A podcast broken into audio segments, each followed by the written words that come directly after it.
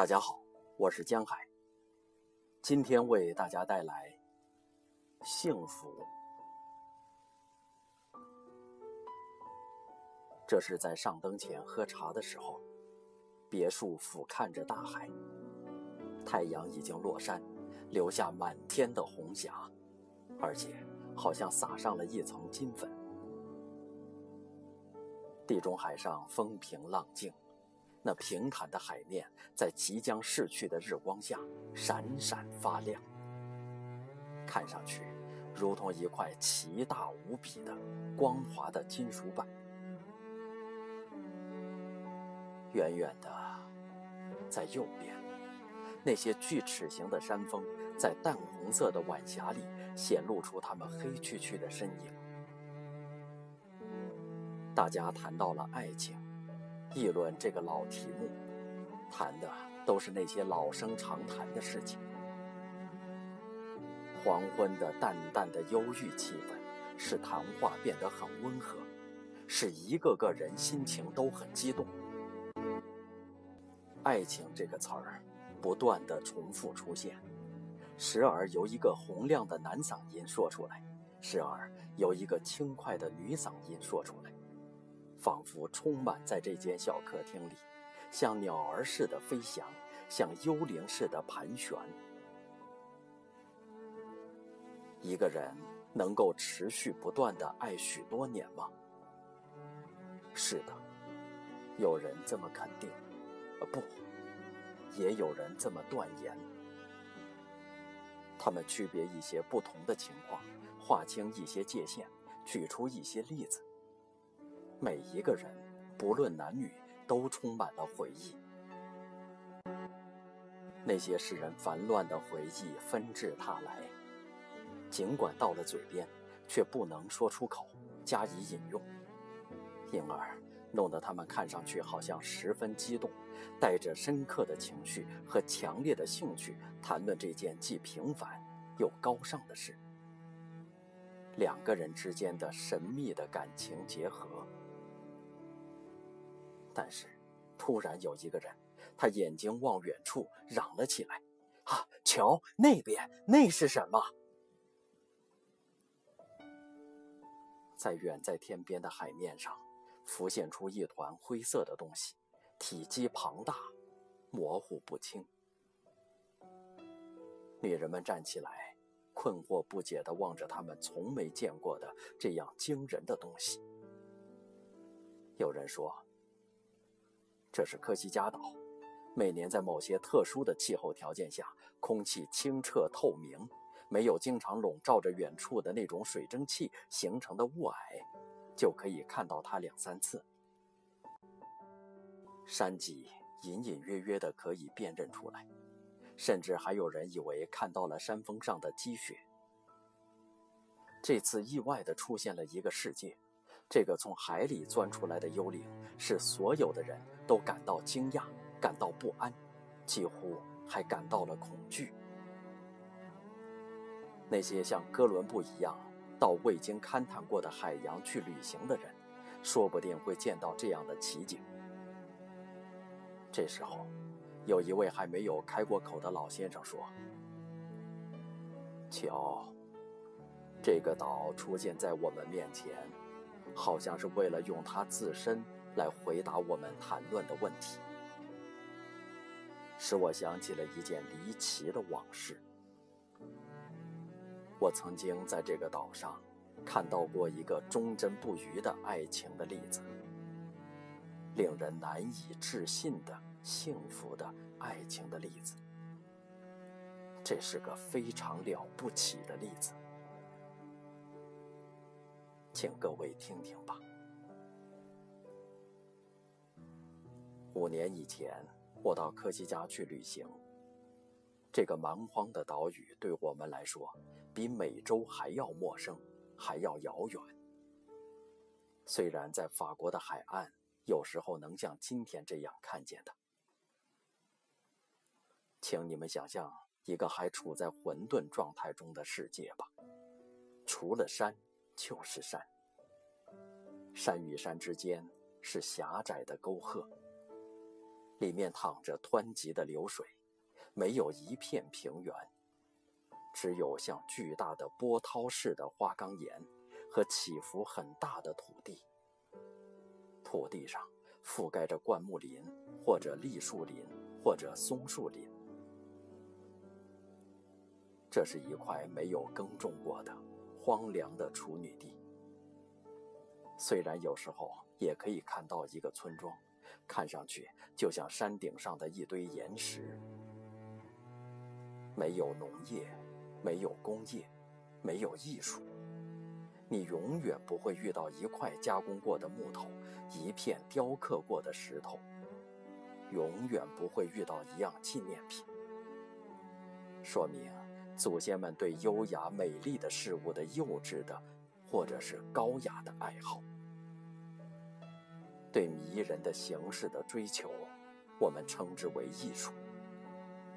在这块景色壮丽而又严峻的地方，最使人感到惊讶的，正是世代相传的对这种追求的冷漠态度。在意大利，每一座充满杰作的宫殿本身就是一件杰作。大理石、木头、铜、铁、金属和石头。都证明了人类的才华。在老房子里放着的那些古老的东西，哪怕是最小的，都显示出这种对美的无比崇高的祈求。意大利对我们每个人来说都是神圣的祖国，我们爱它，是因为它向我们展示了，向我们证明了具有创造性的智慧的努力伟大。威力和胜利，在他的对面，正是蛮荒的科西嘉，简直就像还停留在当初刚降生的时代。那儿的人住着粗糙简陋的房子，凡是与自己的生活或者与自己家族的纠纷无关的事，都不关心。他们继续保留着缺少教养的民族的优点。和缺点，他们暴躁、好记恨、无意识的残忍凶暴，但是他们也好客、慷慨、忠诚、单纯。他们打开门欢迎每一个过路的人，哪怕是一丁点儿同情他们的表示，他们都愿意用真诚的友谊来报答。啊我在这个景色壮丽的岛上漫游了一个月，感到好像是到了世界的尽头。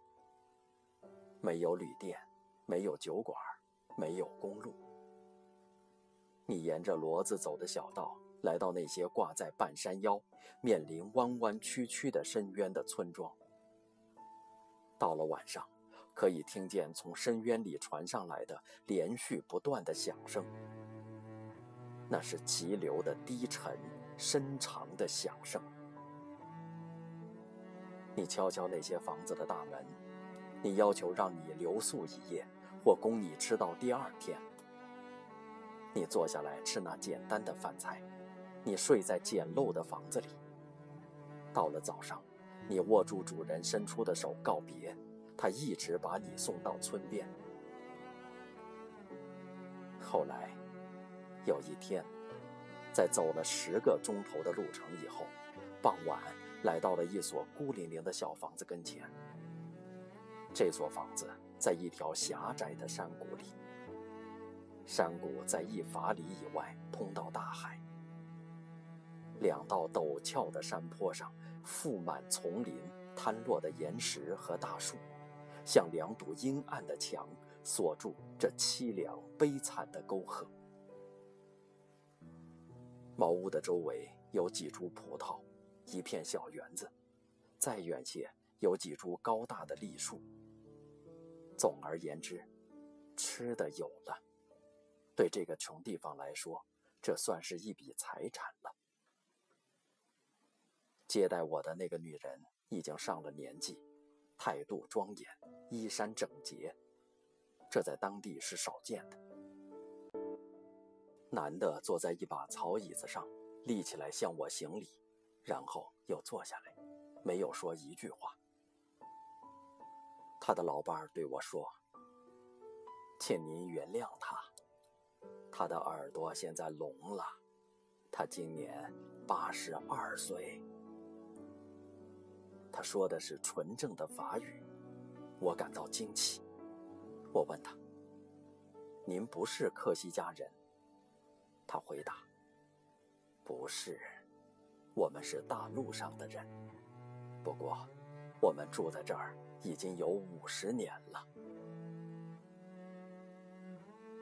想到在这个远离热闹的城市、凄凄凉凉的角落里度过的这五十个年头，我不由得感到了不安和恐惧。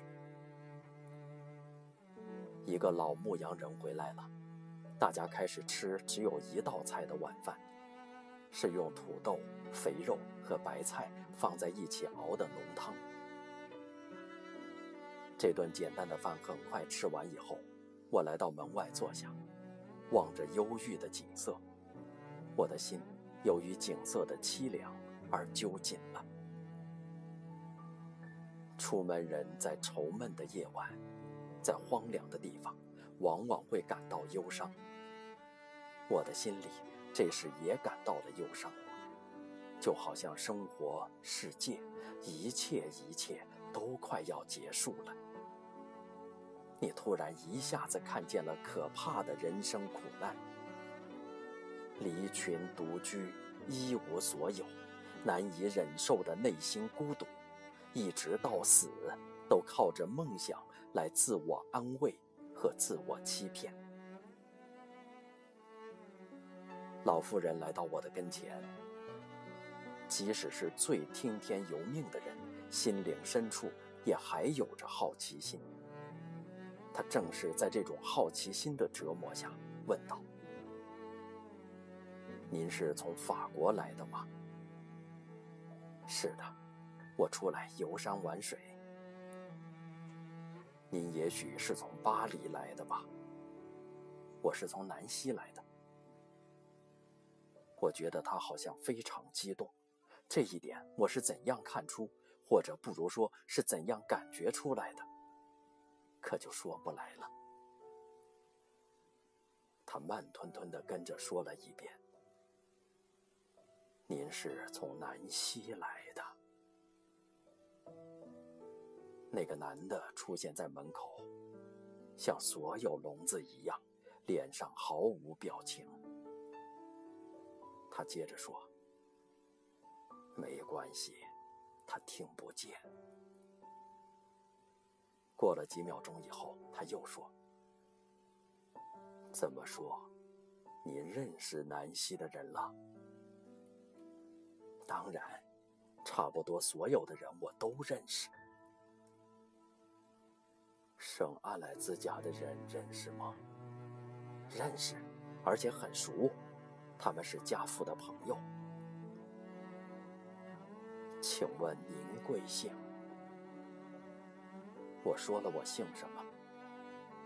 他聚精会神地望着我，然后用回忆起往事时的那种低低的声音说：“对，对，我记起来了。”布里瑟马尔一家子，他们现在怎么样了？全都死了。啊，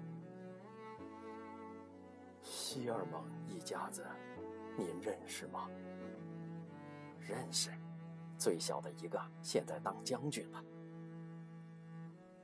这时候，他激动，他苦恼。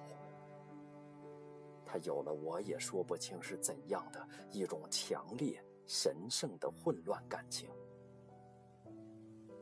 他有了我也说不清是怎样的一种需要，需要承认出来，需要说出一切，需要谈一谈他一直闷在心底里的那些事，还有那些提起名字就会扰乱他内心平静的人。因此。他浑身哆嗦着说：“是的，亨利·德·希尔蒙，我知道他，他是我的弟弟。我大吃一惊，抬起头来望着他。猛然间，我想起了一件事：从前发生过一件轰动整个洛林贵族阶层的大事。一个年轻姑娘，又美丽又有钱，叫苏珊娜·德希尔蒙，被她父亲指挥的那个团里的一个轻骑兵士官拐走了。那个引诱团长女儿的士官，是一个英俊的小伙子。虽然是农家子弟，但是穿起骑兵的蓝色短军服，显得非常神气。大概是骑兵队伍经过时，他看见了他。注意了他，并且爱上了他。但是，他怎么跟他说话？他们又怎么能够见面、互相约定呢？他怎么敢让他明白他爱他呢？这个就从来没有人知道了，没有引起丝毫猜测，也没有引起丝毫怀疑。一天晚上，那个当兵的刚服役期满。就跟他一起不见了，到处寻找他们，但是没有能够找到。从此以后，再也没有得到他们的消息。大家都以为他已经死了，没想到我却在这个阴森可怕的山谷里遇到了他。于是，轮到我说了：“是的。”我记起来了，您是苏珊娜小姐。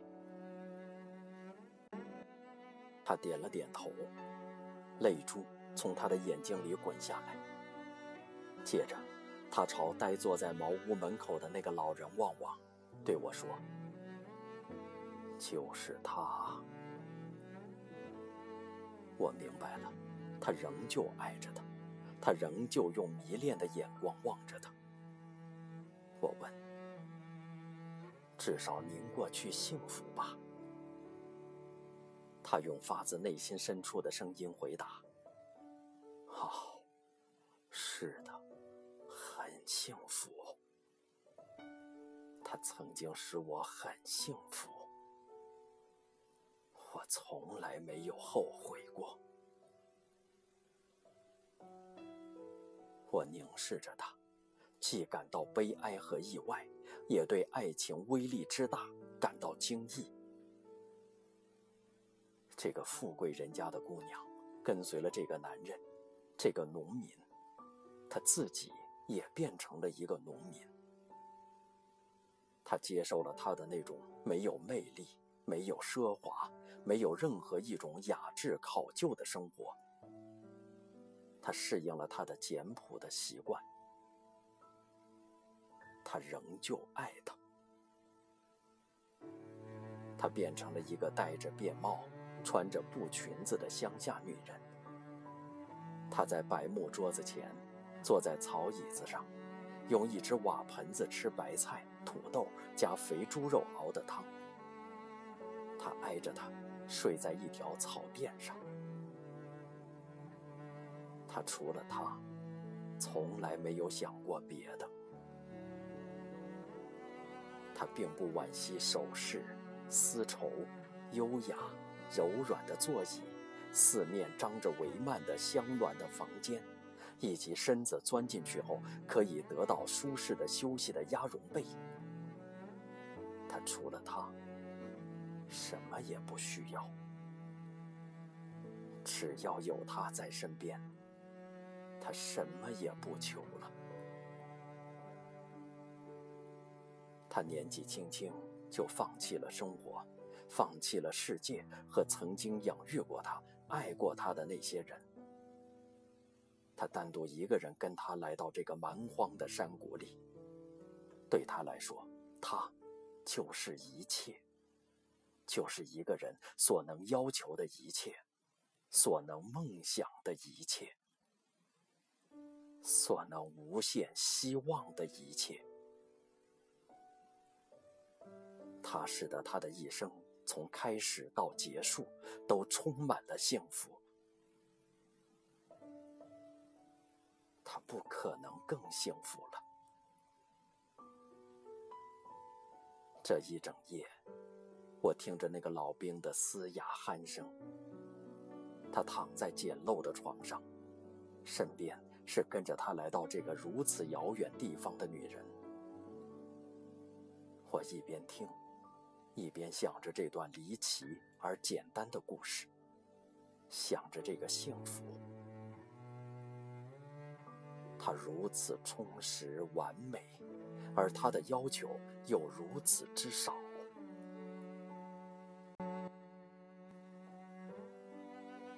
太阳出来了，我握过这一对老夫妻的手以后，就动身了。说故事的人闭上了嘴。有一个女人说：“不管怎么说，他的理想太笔下，他的需要太粗俗。”他的要求太简单，这只可能是个傻子。另外一个女人慢吞吞地说：“有什么关系呀？只要他幸福。”